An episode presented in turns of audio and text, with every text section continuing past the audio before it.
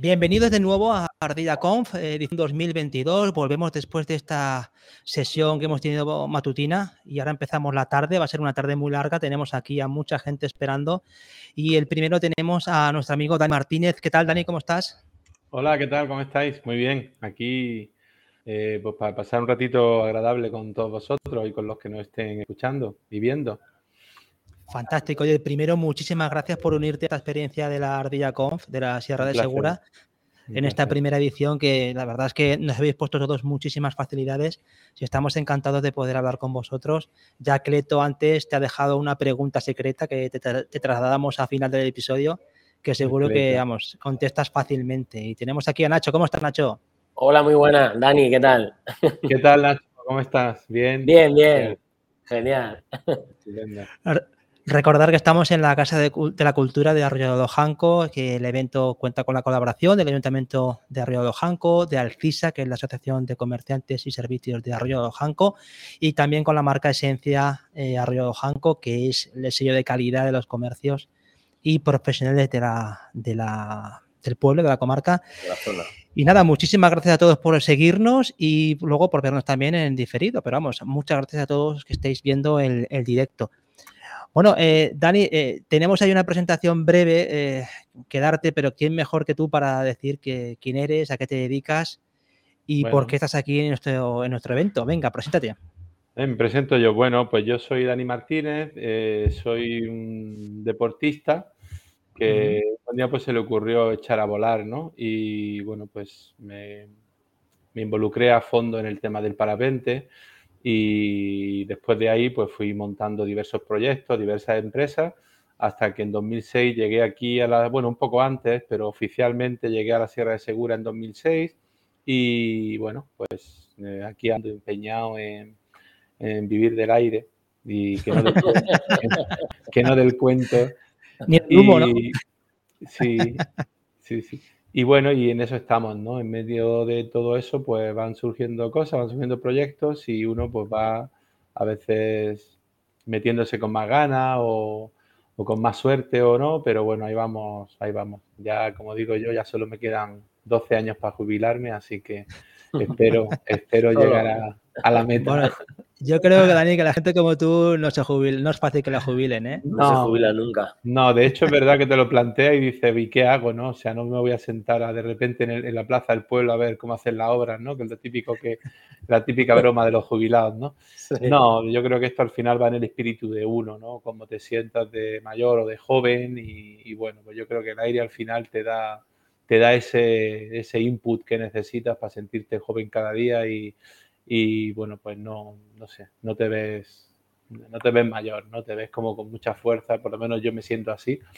Y yo creo que parte de culpa la tiene la Sierra de Segura, ¿no? Este increíble paraje, bueno, es...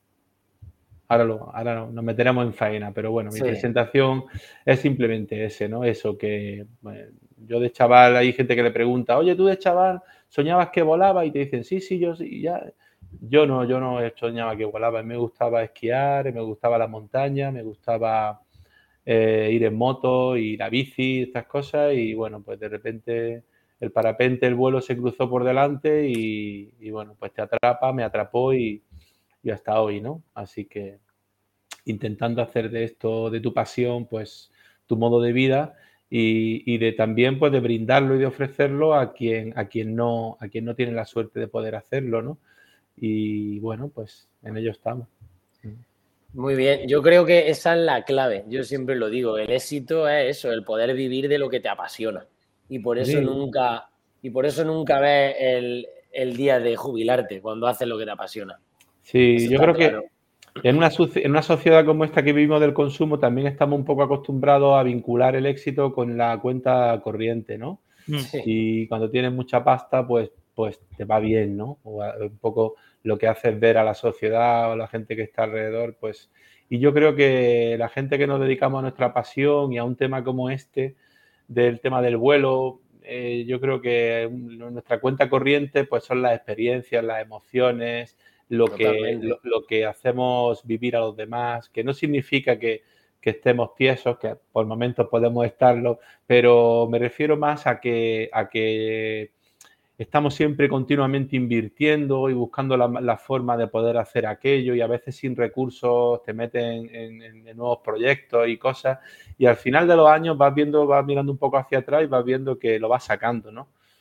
Quizá no como te gustaría, pero no te has estado quieto y has sacado cosas adelante, algunas interesantes, algunas a lo mejor un poco menos, pero de todas siempre aprendes y, y quieres pues estar ahí y seguir y seguir y seguir, ¿no? Que es un poco lo que, lo que nos ocurre, ¿no? A, los que estamos siempre intentando inventar cositas nuevas y eso, pero, pero sí. Pues muy bien. vamos a empezar por la primera pregunta. ¿Vale? Dani, ¿cómo se ve la comarca desde, el aire? Uf, es increíble. La verdad es que tenemos un lugar que para vivir es, es un privilegio, ¿no? Es un privilegio que, bueno, por otro lado, todos los que vivimos aquí, pues sabemos eh, las limitaciones que tenemos, ¿no? Eh, cuando nos comparamos con otras regiones, pero creo que, que, si miramos en el contexto general, tenemos mucha suerte de poder vivir en un sitio como la Sierra de Segura y se ve muy bonita. Es verdad que la sierra tiene dos caras. Tiene la cara al oeste, la cara que miras hacia los olivos, hacia el mar de olivos, y la cara que miras hacia la sierra profunda, ¿no? Aquí como en el Yelmo, más o menos, en el Valle de Cortijo Nuevo hay como una división y cuando miras hacia adentro, hacia la Sierra Profunda y te metes por ahí volando por todo el Valle del Río Madera, el Valle del Río Segura, eh, llegas a los confines del este, de la parte del Solano, ¿no? Como decimos aquí en la Sierra, eh, o a la zona de la Anchurica, los campos de Nampelea y, y la recorre en su integridad y sube a 4 o a 5 mil metros, eh, como yo he podido subir en, algunas ocasiones, pues yo creo que es como, es, es como el Pirineo, un pequeño Pirineo, ¿no? Un pequeño yo en Estados Unidos, en California, tanto, tanto que cada vez que voy a volar, deseando, ¿no? Sea que voy a volar con alguien, con gente, sea que voy a volar yo solo, pero el, el saber que vas ahí a arriba al aire, a verlo desde arriba, a cruzarte con unos buitres, a girar térmica con ellos y, y, compartir el aire a ese nivel, es algo que te, que te, engancha, que, es, que te mantiene ahí, ahí eh, muy vivo, muy, muy, con ganas ¿no? de, de, de, vivirla siempre la sierra. Y, nada, y muy agradecido, la verdad, a toda la sierra y a toda su gente por, por poder, eh, por abrir, eh, por haberme abierto las puertas, ¿no? La puerta de, estar aquí, ¿no? Muy contento, la verdad. Mm. Y además que esos vuelos, Dani, como son vuelos eh, sin motor, por lo menos que haces en parapente, te dan la mm. sensación de que todavía estás más unido a ese paisaje. Sí, te integran más, ¿verdad? Eh, mm. Nosotros, eh, yo he estado muchos años haciendo vuelos con motor, vuelos sin motor. De hecho, la mayoría de los títulos internacionales que tengo, casi todos son de parapente motorizado, porque me dediqué muchos años al paramotor, ¿no? Y luego, pues hay una aplicación muy interesante con el paramotor biplaza y con una, un carrito que le llamamos Trike, con un motor grande. Y bueno, en el canal aeródromo del Corni Cabral, también en el aeródromo de Juan Valiente, en el puente de Génave pues hemos hecho muchos vuelos, aquí también en la sierra con el Festival del Aire cuando trabajaba con ellos. Y la verdad es que otra herramienta muy interesante, pero es verdad como que te, el ruido, el, engendro que llevas ahí, uh, la hélice funcionando, pues parece como que te separa ¿no? de esa pureza de que pueda tener en un momento determinado el vuelo libre. Pero sí que es verdad que el vuelo libre cuando, cuando hace, recorre distancia y aterriza y, y te sientes con una mochila que la guardas todo, que es todo de tela, de nylon, lo guardas todo y, te pones a caminar a donde vayas, eh, es mágico, ¿no? Es como que no dejas de preguntártelo, a pesar de que sabes cómo eh, técnicamente cómo funciona eh, y sabes que no funciona por magia, aunque tiene mucha magia, decimos, ¿no? Por lo menos yo digo eso, pero sí es verdad que, que es, tiene un encanto especial, ¿no? El sentirte casi puro como los pájaros, como las aves rapaces que, que nos visitan por aquí, por el parque, o que viven aquí en el parque, mejor mm. dicho, pues cobra un, valor muy especial, ¿no? El, sentirte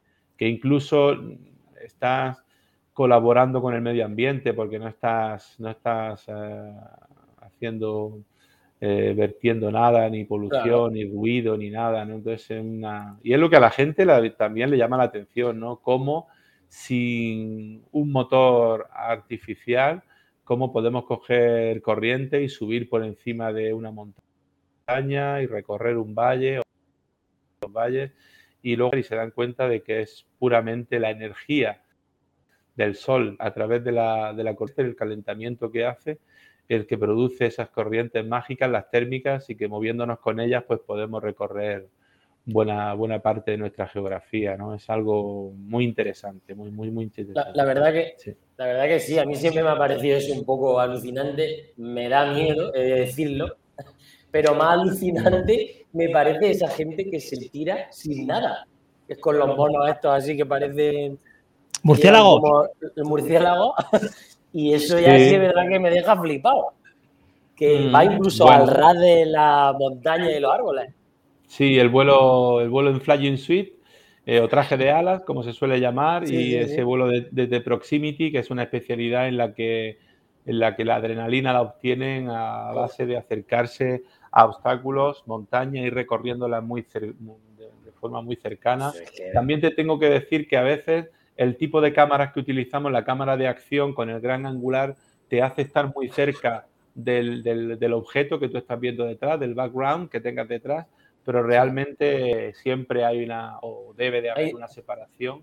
Hay un margen de error, ¿no? Hay, hay, un margen, bueno, a ver, es un margen de error y a veces ese margen de error... De seguridad, pues, claro. De seguridad, pues se tragrede y cuando se tragrede y te pone en zona roja, pues está claro que, que cogen más papeletas de poder tener algún tipo de incidente o de accidente, ¿no?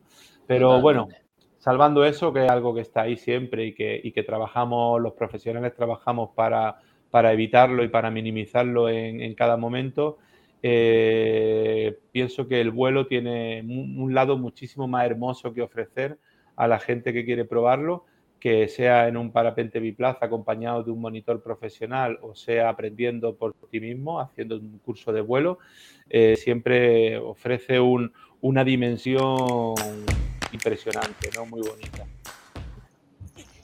Sí, además fíjate que estamos poniendo imágenes de, ponemos imágenes de tus saltos, de, tu, de tus vuelos y vemos también bueno. a, y vemos también la porque bueno, tú a ti no sé si tú sientes algo ya cuando te tiras con un bicho de estos porque como has hecho tantos vuelos, has hecho más de 200.000, pero sí que es cierto que la, la gente que se sube contigo tiene que ser la experiencia más grande de su vida, ¿no? Por, sí. O por lo menos de la eh, se saldrá de ahí estasiado, primero por el primero por lo que es el, el, paisaje y la sensación, pero luego también es que la experiencia es brutal, vamos, es increíble. Sí, yo siempre digo que el día que deje de sentir emoción y de sentir un poquito todavía de, de adrenalina en cada vuelo, sí. Eh, sí. yo creo que ese día mmm, colgaré el mono, ¿no? Colgaré, colgaré los hábitos, porque la, nuestra quinta esencia de la actividad es que vamos ahí con, con cada pasajero, con cada cliente, y lo estamos disfrutando y lo estamos haciendo con ellos, ¿no?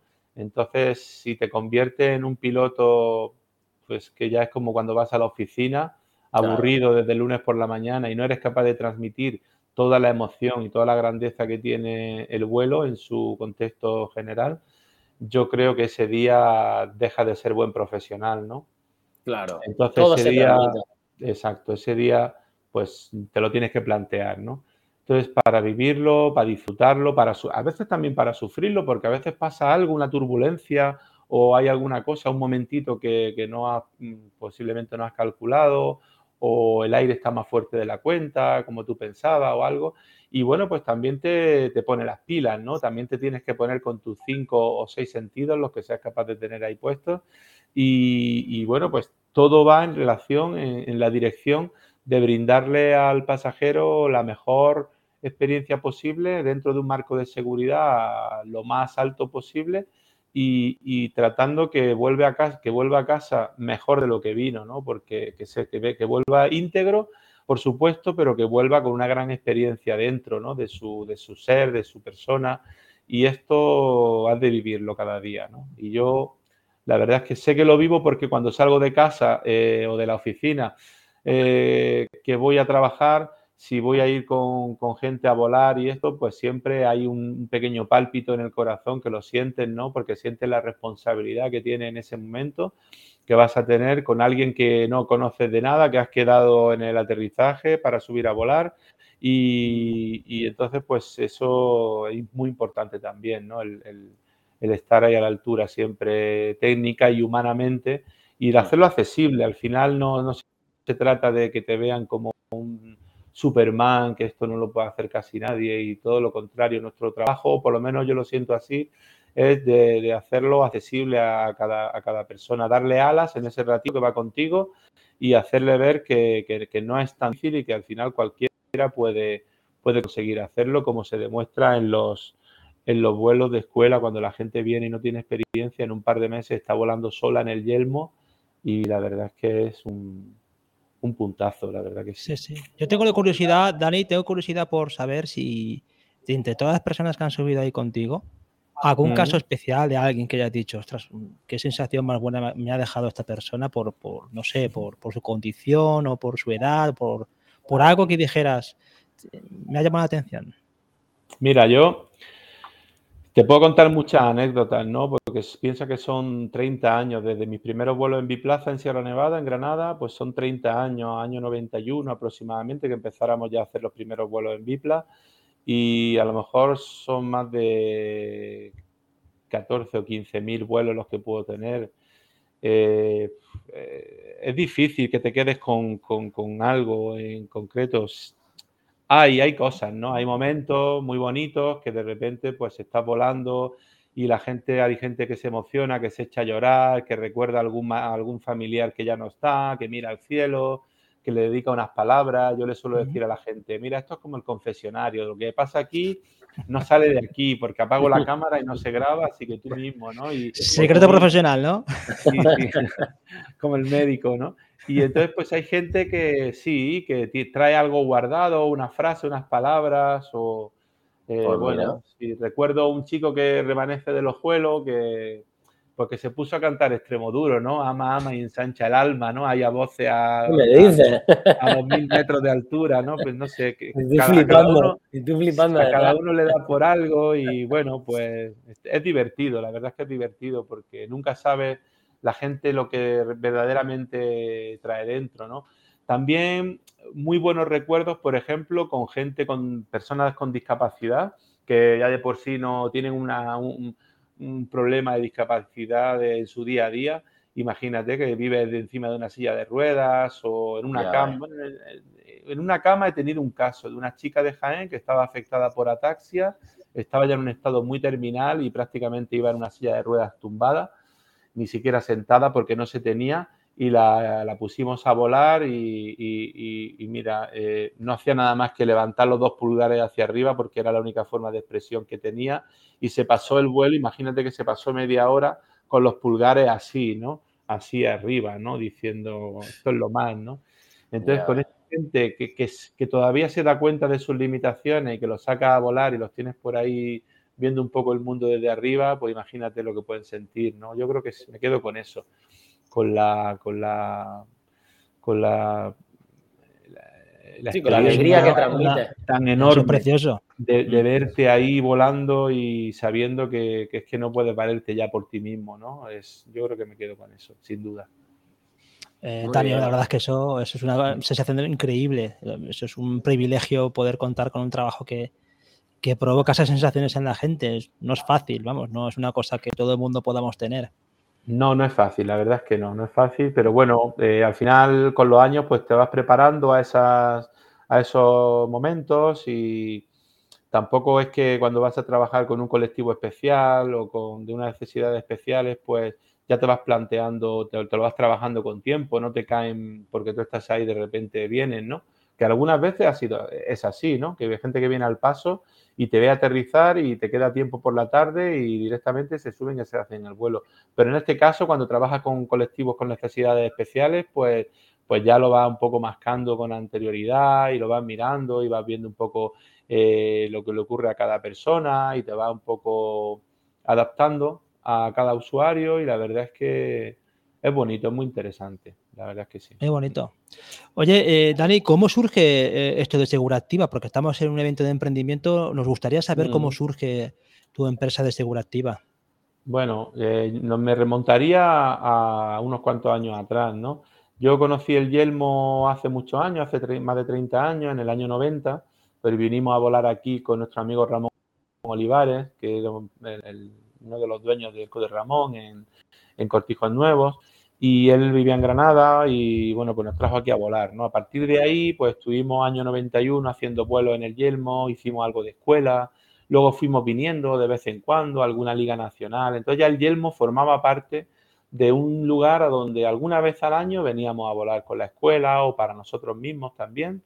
Entonces, cuando ya arrancó el Festival del Aire, en el año 2000, pues pues nos, llamaron a muchos profesionales y pues todos acudimos, ¿no? Porque vimos un proyecto muy interesante para no solo por la difusión de los deportes aéreos, sino también porque se desarrollaba en un entorno que a nosotros ya también nos gustaba mucho, que era el Yelmo, ¿no? Que es una zona mm. distinta a todo lo que hay en Andalucía, ¿no? Porque es como pirenaico. El sistema prebético aquí te da un poco la sensación de estar en un Pirineo, ¿no? Como decía antes. Y puedes ir a Sierra Nevada, puedes ir a Sierra de Córdoba o, a puntos de la serranía de Málaga y, o de Almería, pero como en el Yelmo no hay ningún lugar tan, tan de alta montaña Sierra Nevada, pero media montaña con los paisajes que tiene, el Yelmo es único, ¿no? Para, para, no solo para mí, pero para mucha gente. Entonces, con los años, pues ya eh, la cita del FIA, del Festival Internacional de Aire, se convirtió en una, una fecha clave anual, una cita anual, íbamos viniendo cada año y yo siempre me iba para Granada y decía, hay que ver que aquí no se, no se instala nadie, no se monta nadie aquí, nada, ¿no? ¿Por qué será? ¿Por qué será? Y un año me acuerdo que, que me, yo mismo me, respondí, ¿no? Dije, a lo mejor el que tienes que venir eres tú, ¿no? A montar algo. Estás esperando a ver que alguien venga a hacer algo, pero realmente a lo mejor ese alguien eres tú, ¿no? Y bueno, pues al año siguiente, yo, eso era en 2000 2004, 2005, me, regresé de Costa Rica de un proyecto y a la misma vez empecé a, hacer un curso de parapente biplaza a mi antiguo socio. Bueno, sigue siendo un socio humano y, moral de, la empresa, que es Arturo Bárcena, de la familia de, que regenta el complejo La Veguilla en vía de Segura. Y con ellos pues montamos Olivair, ¿no? Porque salimos un día a volar en el aeródromo y yo decía, ¿qué nombre le ponemos a la empresa, no? Algo que haya aquí, ¿no? Y algo que haya aquí, pues Olivos y el aire, ¿no? Pues Olivair, ¿no? Y de hecho el nombre de nuestra empresa, ¿no? Olivair Sociedad Limitada. El inglés sonaba algo mejor, ¿no? Oliver, ¿no? Y entonces con el tiempo y de cara también un poco a eso que va aprendiendo también, ¿no? Con los años, pues vas viendo que al final Olivair pues nos buscaban y nos contactaban para comprar aceite o para proponernos maquinaria de aceituna y estas cosas, ¿no? Y entonces te hace, pensar porque dice, a lo mejor no me, el nombre ya de en sí no, no, me, no me entra, no me coloca en, donde yo quiero, ¿no? Estar. Y bueno, pues como todo, pues le va dando vuelta a la cabeza y surgió, bueno, estamos en Segura, en la Sierra de Segura, eh, durante unos años eh, hemos estado, y de hecho estamos en Segura de la Sierra, porque yo vivo ahí en Segura, y somos activos, ¿no? Pues Segura Activa, ¿no? Y bueno, pues salió este, este tema. Y luego esto también fue porque en, la Fundación Quinto Elemento, hace unos años, hicimos unos proyectos con ellos y con Vanessa del Contadero, Aventuras también, hicimos unos, unos paquetes eh, turísticos y le llamamos a ese proyecto dentro del Quinto Elemento, le llamamos también Segura Activa. Y bueno, pues como aquello no era una marca registrada ni un momento ni una, algo que no pudiera usar, pues decidí eh, optar por segura activa, que al final es, te coloca en un sitio que es segura y te coloca en, una, en algo que es algo activo, como puede ser el parapente o el vuelo, ¿no? Y ahí, ahí estamos. Muy bien. Muy interesante. Pues, bueno, cuéntanos qué ofrece, qué ofrece Segura Activa y las personas que hay detrás del proyecto. Segura Activa es una empresa familiar al final, ¿no? Una empresa pequeñita que la llevamos entre mi mujer y yo Mercedes, de Segura de la Sierra. Y durante muchos años hemos estado, sabéis que nosotros llevábamos la gestión del castillo de Segura, entonces ella se, ocupaba más de la parte cultural, tanto de las visitas turísticas en Segura como del castillo, y yo me dedicaba más a lo mío, a las actividades. ¿no? Hoy que ya mm, pues no tenemos la gestión del castillo, pues estamos iniciando otro proyecto que es un local comercial donde, donde tendremos exposición, eh, tienda y todo eso, eh, aquí en Orcera, eh, en, el antiguo establecimiento que era el taller de los Renault, de los hermanos Lamela, ¿no? Pues enfrente a la gasolinera de la CEPSA, entrando a Segura, pues estamos aquí, estamos pues con mucho trabajo y con muchas ganas, estamos poniendo a punto un local de más de 300 metros cuadrados dedicado a, esto del vuelo y, y bueno, algunas cositas más que hacemos, por ejemplo, paseo en 4x4, tenemos un 4x4 y de vez en cuando, bastante, depende de cómo sea la temporada, pues solemos ir por la Sierra de Segura, llevamos a familias, solemos ir, depende si es la, época de verano o de invierno, pues vamos a las montañas, al Puntal de la Misa, eh, o subimos al Yelmo, o vamos a los campos de Nampelea, o en verano pues bajamos a los ríos también y hacemos, pues básicamente ahora mismo estamos haciendo esto, ¿no? Eh, los vuelos en parapente biplaza, los cursos, los paseos en excursiones en 4x4. Eh, de vez en cuando alquilamos también algo de bicicleta, pero poquito. Y ahí sí que tenemos un proyecto en mente para, para mm, ampliar esta, esta oferta, eh, pues con bicicleta eléctrica y eso. Estamos ahí viendo un poco la forma de, de meternos un poquito en ese, en ese tema. Y también seguimos haciendo visitas turísticas porque han sido más de 10 años dedicados y tenemos mucha clientela que nos, asociaciones, colegios, institutos y bueno, pues seguimos haciendo este tipo, una visita eh, cultural, histórica, eh, acompañada y guiada en el casco histórico de Segura de la Sierra, con visita al castillo. Y bueno, y también hay una parte que la gente no, lo, no lo domina tanto o no lo sabe, pero nosotros somos importadores de una marca de material de vuelo y la tenemos desde aquí, desde la sierra, la movemos para toda España ¿no? y algunos países de Sudamérica. Entonces, esto también es un pilar importante, que es la, venta de material deportivo, y es lo que un poco a mí me facilita también que pues todavía eh, esté vinculado a la parte de competición que ofrece nuestro deporte. ¿no?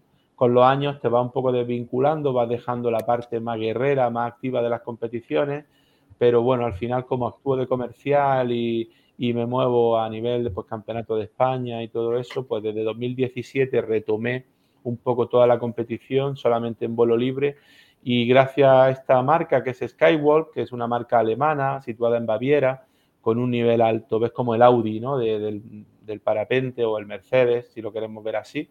Y bueno, pues me, posibilita el estar en contacto con muchos deportistas, en ir a competiciones, el seguir entrenando y, estando verdaderamente motivado al 100% en que el día que pinta bueno dejas todo, si puedes dejarlo y vas a donde vaya a estar el viento bueno y a intentar hacer un récord o alguna cosa, ¿no? El ejemplo, este miércoles pasado de hecho, estoy aquí tan achicharrado por eso, porque hemos estado volando. Y ya en esta época de verano, cuando te quedas sin crema en la cara volando a las, dos horas, ya te puedes esperar que lo siguiente es que te casca un, solazo que no veas.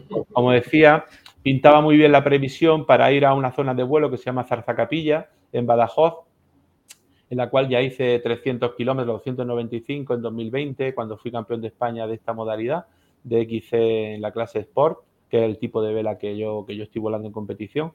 Y bueno, pues intenté hacer un récord de 300 kilómetros, ¿no? Eh, con una categoría de vela más baja, o sea que vuelas menos y tienes que emplearte más a fondo. Es como ir eh, a hacer un, récord de bicicleta con una bicicleta que pesa 10 kilos más, ¿no? Que una de competición, mm. algo, así, ¿no? Y que te salga. Pues eso, después de, después de cuatro horas y pico volando, a los 135 kilómetros aterricé, pero bueno, hubo un chico de aquí de la zona, que de aquí de Orcera, que está volando desde hace un par de años, que se llama José González, popularmente conocido como Pepe, Pepe Bicha, le llaman aquí en el pueblo, y este chico pues lleva dos años y pico volando, y bueno, pues desde aquel sitio en Zarzacapilla, que está como ya en, Extremadura, ¿no? Se vino, aterrizó en Cortijos Nuevos, ¿no? En el Yelmo y se hizo 250 kilómetros.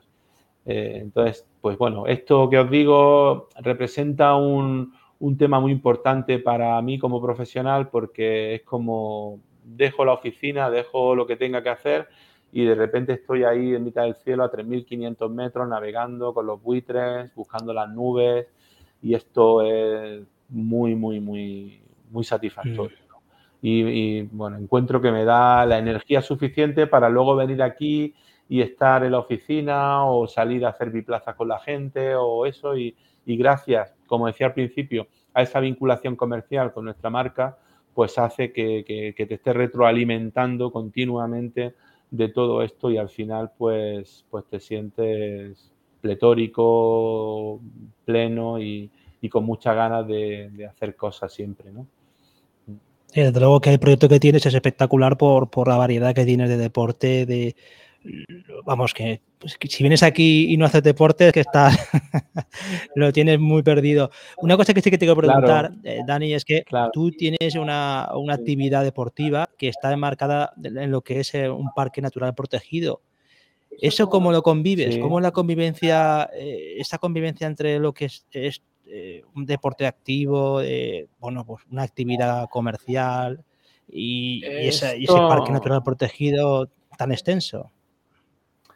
Esto es una ventaja en muchos casos y también es un inconveniente en otros, ¿no?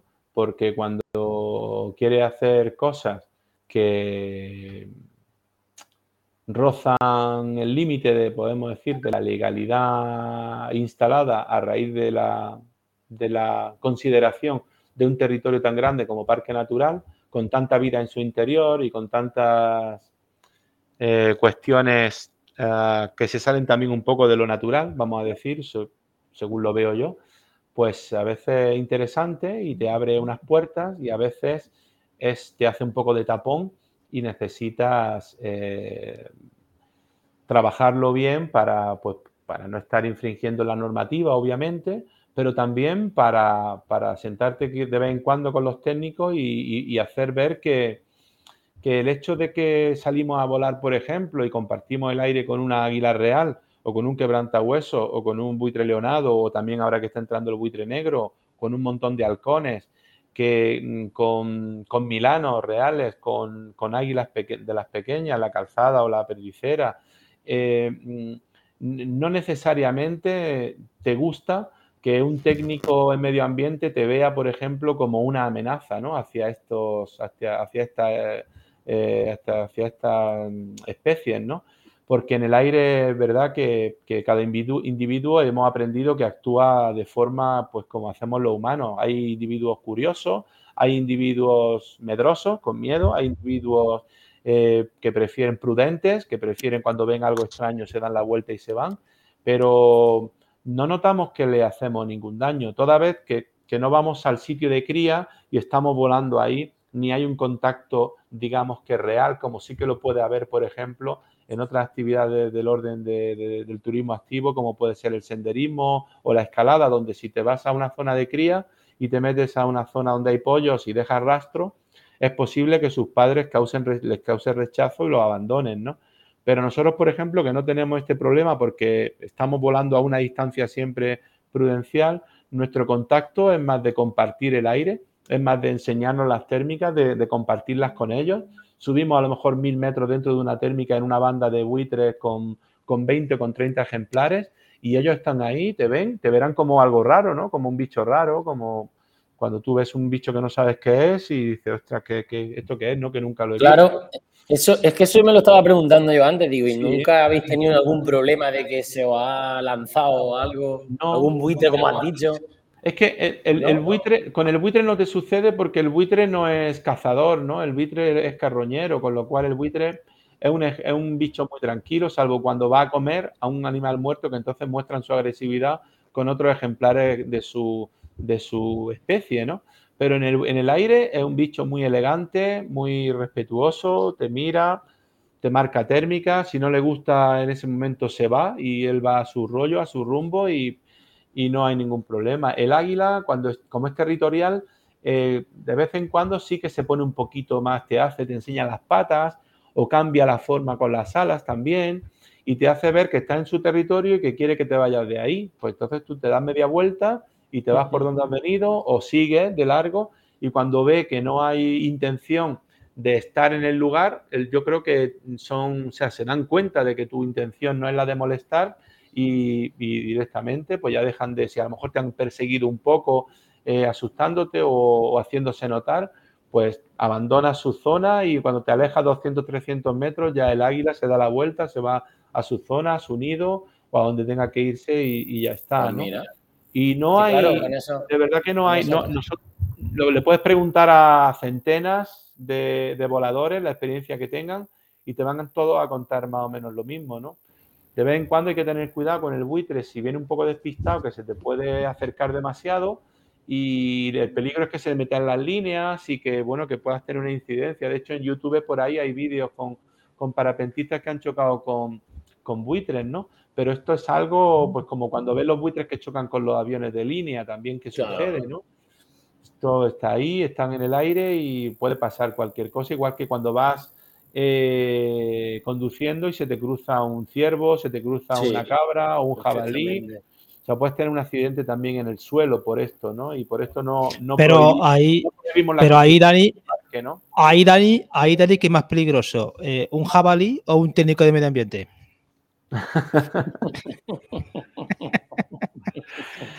No, yo creo que los técnicos de medio ambiente se les nota ahora. Es broma, ¿eh? Es broma, es broma, Dani. No, a ver qué. No, no, no. Hombre, más peligroso un jabalí, no es más duro, pero los técnicos, también, son muy duros. Yo siempre pongo el ejemplo de que nosotros hemos tardado cinco años en conseguir los permisos para poder dar paseos con un todoterreno y subir por una pista forestal, ¿no? Que no es algo del otro mm. mundo, que no vas haciendo rally, ni vas arrancando plantas por ningún sitio, ni tirando árboles, ni nada de eso. Y nos costó pues casi cinco años el conseguir ese permiso. Entonces, quiero decir que, bueno, al final cada uno hace su labor, ¿no? Y su trabajo y me consta que cada uno lo quiere hacer siempre lo mejor posible. Y digo que, que eh, la forma en la que éramos vistos hace 30 años y la forma en la que somos vistos ahora, pues la verdad que no es la misma, ya se nos entiende algo, ¿no? Vamos a decir, pero siempre hay un exceso de celo en suponer que por el mero hecho de que vamos a volar o que vamos a hacer una actividad que ya es una actividad, digamos, humana, que puede hacer prácticamente cualquiera o mucha gente, pues se nos, se nos supone un, daño inherente al medio ambiente y creo que no siempre es así, ¿no? El hecho de que hace unos años prohibiesen eh, el uso del paramotor en el parque natural, eh, para mí no ha estado nunca contrastado, ¿no? ¿no? No puedo decir abiertamente, ¿no? Si tú coges una moto, puedes circular por el parque natural. Si coges un grupo de 30 motos un domingo, puedes circular por el parque natural. Si coges un autobús y lo subes con 50 personas, puedes circular por el parque natural, ¿no? Aquí hay invertido, hay una polución, hay un, un, daño que le estamos haciendo al medio ambiente, ¿no? Sin embargo, si tú coges esa moto y la pones a volar, que es un poco lo que hacemos con el paramotor biplaza, ya automáticamente pasa a estar prohibido, ¿no? Eh, ¿Por qué? ¿Y por qué se pueden utilizar atomizadores y verter una mañana en un rato 5.000 litros de, o 4.500 litros de producto, que ven las etiquetas de los productos y lo único que hay es peces muertos, árboles secos y calaveras, ¿no? Y, esto es, así. Y, esto es así. Entonces, oye, pues en ese momento pues no te sientes tratado de la misma forma porque se te está presuponiendo algo que realmente no es así.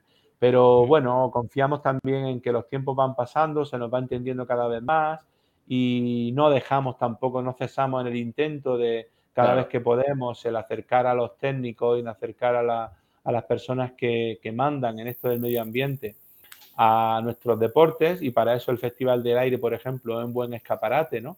De que al final pues es una, un escaparate, una exposición de nuestra actividad para que también técnicos de distintas instituciones puedan pensar que, pues, que no es tan grave o no es tan malo lo que hacemos y que, bueno, pues yo lo que digo es que con que un día avises de que estás viendo un incendio que nadie vio, porque estás volando, con pues que un día hagas eso, ya, o pudiéramos hacerlo asiduamente, porque pudiéramos estar con una radio integrado dentro de ellos y pudiéramos avisar, avisar al CEDEFO de que hemos visto un humo en tal sitio que a lo mejor no haya podido ver nadie, pues nada más que con eso ya estaría pagada nuestra actividad, ya estaría agradecida pues nuestra actividad en un entorno natural como pueda ser el... Sí, este porque vosotros sois, hacéis, eh, eso está muy bien traído, porque vosotros hacéis como de, vigilantes aéreos, es que, tiráis, tiráis muchas horas al, año. ¿Cuántas horas hacéis al año de vuelo? En horas no no, sé, no te sabría decir, pero pon que volamos eh, de 365, yo puedo estar volando perfectamente 125, 250 días, sea para mí o sea con, con el biplaza. Sí, eres un forestal. Sí, claro. sí, sí, sí, sí, sí. Podríamos, podríamos encajar en, un sistema, de hecho en otros países se hace, y incluso en temas de salvamento acuático, en Brasil, por ejemplo, si eres piloto de paramotor y vuelas por las costas, Si quieres, colaboras con el sistema, llevas un flotador y si ves a alguien ahogándose, va y se lo tiras, ¿no? Y hay gente que se ha salvado gracias a que ha pasado un paramotorista por ahí con el flotador y se lo ha tirado y esa persona ha podido imaginar. Pues mira, genial. colaborar de esa forma. De avisar, que, de avisar dentro de un sistema en el que tienes una cabida, tienes una radio y no la ando porque a ti te da la gana, pero si ves algo, puedes colaborar y, aportar ¿no? a, este tema de, la, del cuidado del medio ambiente. O sea, sería. Sí, sí, en ese aspecto eso es muy, importante porque eso también es muy importante que nosotros, que, en ese aspecto todos juegan en la misma liga y es el eh, que todo el mundo queremos el, eh, lo mejor para la sierra y que todo es compatible, que se puede perfectamente. Eh, mm, o sea, que yo creo que eso, que nadie piense que aquí hay enemigos que porque quieran sacar una, vamos a decirlo, una rentabilidad económica o vivir de su trabajo, bueno, eso es algo negativo. Bueno, claro, no, sé por qué se asocia el hecho de que quieras sacar una rentabilidad económica a que vas a producir un mal, ¿no?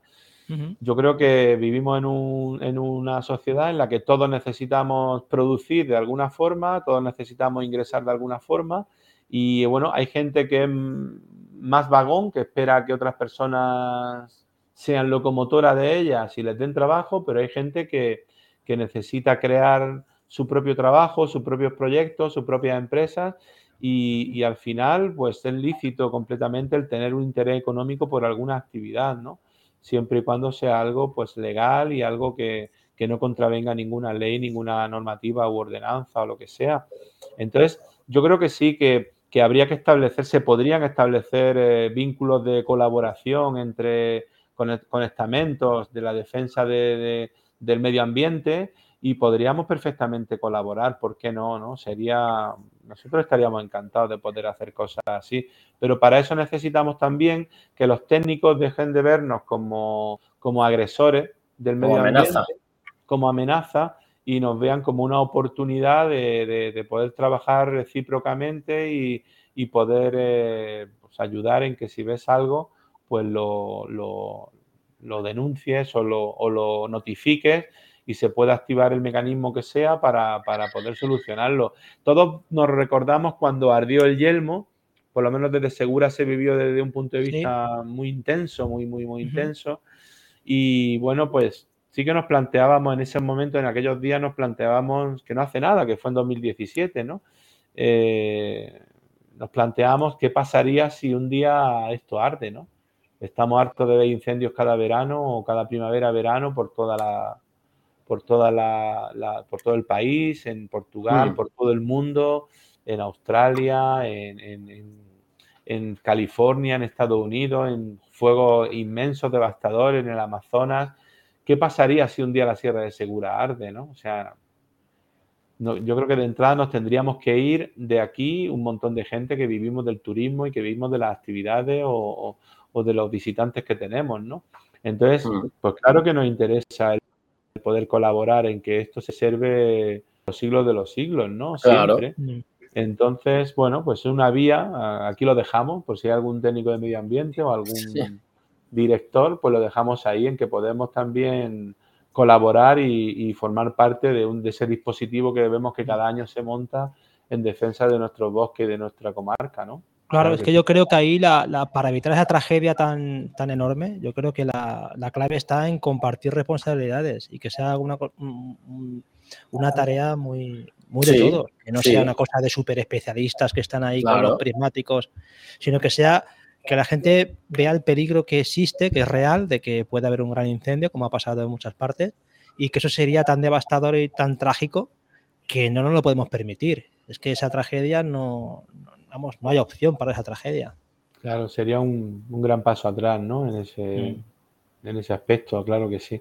Bueno, esto ya forma parte también de otro tema más importante, que es la concienciación humana sobre, sobre su huella, ¿no? Sobre te vas a coger seta al monte y si tienes un poquito de, de delicadeza o de, o de, vergüenza, pues si te ves cuatro latas oxidadas por ahí, yo por ejemplo me las llevo, ¿no? A quien no lo vea y diga, pues ese no es mi trabajo, porque lo voy a coger? Y se quedan, ¿no? Pero si cada uno va y recoge, y sobre todo, muy importante, si nadie va y tira residuos donde no tenga que haber huella humana, que no la haya, ¿no? Pues, pues yo creo que al final ganaríamos todos, ¿no? Porque un día, pues una botella hará de lupa y podrá meter fuego, aunque dicen que es muy poco probable, pero seguro que alguna vez se habrá dado. Y bueno, pues todo este tipo de cosas al final forma parte de la cultura del bosque, de la cultura de la montaña, de la cultura de, la naturaleza, que todos deseamos que a nuestros hijos pues le inculquen fuera de casa, pero también tú se la tienes que inculcar en tu casa, ¿no? Obviamente, le tienes que enseñar a que no tire papeles, a que cuide su, su entorno y que tenemos una casa que es el planeta Tierra, que no conocemos otro de momento y que lo maltratamos vilmente cada día, ¿no? A pesar de que no sabemos qué pasaría si mañana dejaríamos dejáramos de, o convirtiéramos este lugar en un, en un lugar inhabitable, ¿no? ¿Qué haríamos con, la, con nuestra especie, ¿no? Entonces yo creo que esto también forma parte ya de un pensamiento mucho más profundo de, del saber estar, de que que pasas por aquí, por este planetita, pues que dejes la mejor huella posible, ¿no? En él, obviamente. Pues sí. Dani, mm. ¿qué planes de futuro tiene Segura Activa? Bueno, ahora mismo queremos terminar nuestras instalaciones, que las estamos trabajando día a día. Y cuando ya se queden terminadas y podamos abrir al público y, ya implementemos nuevos servicios que vamos a, tener, eh, estamos montando un taller de revisión de, alas, que ahora mismo está fuera, lo tenemos externalizado, pues queremos hacerlo ya aquí dentro de nuestras instalaciones. Estamos esperando también a que, a que en algún sitio de la sierra, bueno, en un sitio de la sierra se está montando un proyecto y estamos un poco pues intentando prepararnos para ese proyecto, para ver si llegamos en condiciones de poder concursar cuando, cuando, cuando esté ya eh, habilitado y cuando sea una realidad. Y bueno, pues por ahí va un poco el, tema, ¿no? El, este, estas dos cosas son las que ahora mismo nos ocupan un mayor tiempo. Muy bien. Pues fantástico, Dani. La verdad es que nos has contado un montón de cosas. Eh, tenemos que dar de paso ya a nuestro amigo Juan Diego, que está aquí presente para meterse en cola. Y lo que sí que tenemos que trasladarte es la pregunta que nos hacía el anterior entrevistado, Cleto, que te quería trasladar a ti, que era, eh, yo creo que la has contestado un poquito, ¿eh? es aquello de por qué un tío de Granada termina en, en la Sierra de Segura. Sí, bueno, pues yo creo que ya lo hemos comentado. Sí, lo hemos hablado. Por eso digo que, era por comentarlo, que es lo que llama la atención que un granadino como tú, que tiene también una tierra tan preciosa como Granada, pues termina aquí en la Sierra Segura, pero bueno, quien conozca la Sierra Segura entenderá la respuesta, o por lo menos sabrá por qué. Cuando, cuando os recordáis cuando estábamos confinados, ¿no? Que es cuando surgió mm. un poco también toda esta, el boom, ¿no? De, del, eh, de todas las los trabajos, las reuniones online y todas las presentaciones y todos los, todo este boom ¿no? que surgió tan, tan potente. En ese momento, eh, mi mujer y yo decíamos, oye, si no aguantamos aquí porque esto va peor o porque pasa algo raro y tal, ¿dónde nos iríamos? ¿no? Y nos causó, nos causó un problema porque no teníamos claro a dónde nos iríamos. No teníamos claro si volveríamos a Granada, no teníamos claro... Y, y en ese momento notamos como como que vivimos en un sitio que prácticamente es muy es difícil de sustituir, ¿no? Insustituible, diría yo ahora mismo. Entonces, también es verdad que yo habitualmente salgo, ¿no? Ahora he estado una semana en Francia, ahora he vuelto, el otro día lo dejé todo y me fui a hacer este vuelo que os comentaba antes a, ahí por Extremadura, hacia, hacia aquí, hacia Albacete. Em, pues entro y salgo asiduamente, pero es verdad que cada vez me cuesta más trabajo salir y cada vez necesito llegar más pronto, ¿no? Entonces, no sé, yo creo que, sí, que la sierra hay que seguir trabajando por mejorarla y, por dotarla también de servicios de calidad y de, y de asistenciales y de sanidad y todo lo que nos afecta a las personas. Y yo creo que es como, yo la veo como una gran biourbe, ¿no? En el futuro. O sea, en vez de, yo lo digo siempre que los pueblos para mí es como si fuesen barrios de una ciudad y están conectados por bosque o por olivos o por zonas de agrícolas, pero, pero igual que puedo ir a Hornos o que puedo subir a Santiago de la Espada un día por la mañana, bajar a Beas, luego ir a... O sea, la puedo recorrer ampliamente en el transcurso del día o de la semana, pues al final es como si estás en Madrid, en una ciudad grande, y coges el metro para ir de una punta a otra. Nada más que aquí tenemos que meternos bajo tierra y tenemos la suerte de, conectar, de estar conectados eh, pues con un paisaje increíble, ¿no? con una, una, diversidad eh, tanto natural como de paisaje impresionante. Es el valor que tenemos que al final poner en poner o ponerlo en valor, ¿no? Mejor dicho, es, sí. es como me gusta verlo, ¿no?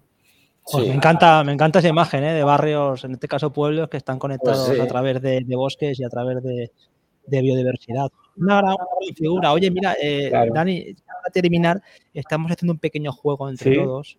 Estamos haciendo preguntas como a ti te ha hecho que tú le pasas una pregunta a nuestro próximo invitado, que es Juan Diego Mota Chinchilla, de Cortijo La Zarza, que es productor de aceite y también es emprendedor, tiene negocios de informática. Eh, lo conoce, lo conoce. Sí, aquí os conocemos. Aquí os conocemos. Sí. Porque, pues a ver si se te ocurre alguna pregunta. La pregunta que le voy a hacer a Juan Diego es que ¿cuánto tiempo va a tardar en volver, en, venir a volar con la gente de su empresa? Que hemos hablado siempre de hacer un, muy bien un team building, un team building, un team building ahí con, con, con sus empleados y cada vez que asomo, Raquel me dice, ¿cuándo vamos a volar? ¿Cuándo vamos a volar? Y yo le digo de broma, me quedan 11 años para jubilarme, me quedan 12, me quedan 10, me quedan... Y no vaya a venir el último día, que el último día ya posiblemente estoy, estoy de retirada ya, así que espabila. Así que nada, ahí le dejo el testigo. Buena, buen reto, buena pregunta y buen reto. Pero bueno, aquí lo tenemos que no nos escucha, pero ahora cuando se la hagamos a ver qué te dice. Muy bien, perfecto. pues nada, este rato hemos aprendido un montón de cosas, eh, hemos conocido mm. tu proyecto, tu experiencia. Un, rato estupendo, Dani. Muchísimas gracias. Muy bien. Para mí también es un placer y nada, contad con nosotros para cuando queráis, eh, pues, pues colaborar en cualquier tipo de, de evento como este tan interesante que habéis montado. Y nada, y felicidades por la iniciativa que sé que todo, aunque parece que no, pero todo cuesta hacerlo mucho mm. y todo tiene un trabajo detrás bastante importante. Y bueno, ahora os voy a dejar a vosotros la inquietud también de que en el próximo esta charla la hagamos volando. Coño. Hostia, pues eso sí que es un reto. ¿Eh? Eso sí que igual nos quedamos mudos, pero. cogemos, cogemos el móvil, le ponemos el palo, cogemos el móvil, le ponemos el palo selfie y hacemos esto que hemos estado haciendo en la oficina, pero lo, hacemos colgado. Igual, igual Nacho te pone también de fondo, te pone de fondo hay un vídeo como que está colgado, pero no está colgado, ¿eh? Pero, pues el audio y eso se escucharía bien. Eso, eso sería, ¿no? Exacto, exacto. Sí, con el palo ahí, muy bien, muy bien. Oye, pues es un. Venga, te tomo el testigo. ¿Vale? sí, se escucha, antes de que tú bien. ¿eh? Nacho, se escucharía bien. Te ah, pones un micrófono a la cámara y, o al móvil y se escucha perfectamente. Ah, vale, vale, vale. Es un podcast, es un podcast por, por todo lo alto. Ahí, ahí, ahí. Pues venga, ya sabéis, a trabajar en ello, chicos. Venga, vamos a pensarlo. Venga, un abrazo, Dani. Que vaya bien, un placer. Hasta luego, que vaya bien. Adiós, adiós. Chao.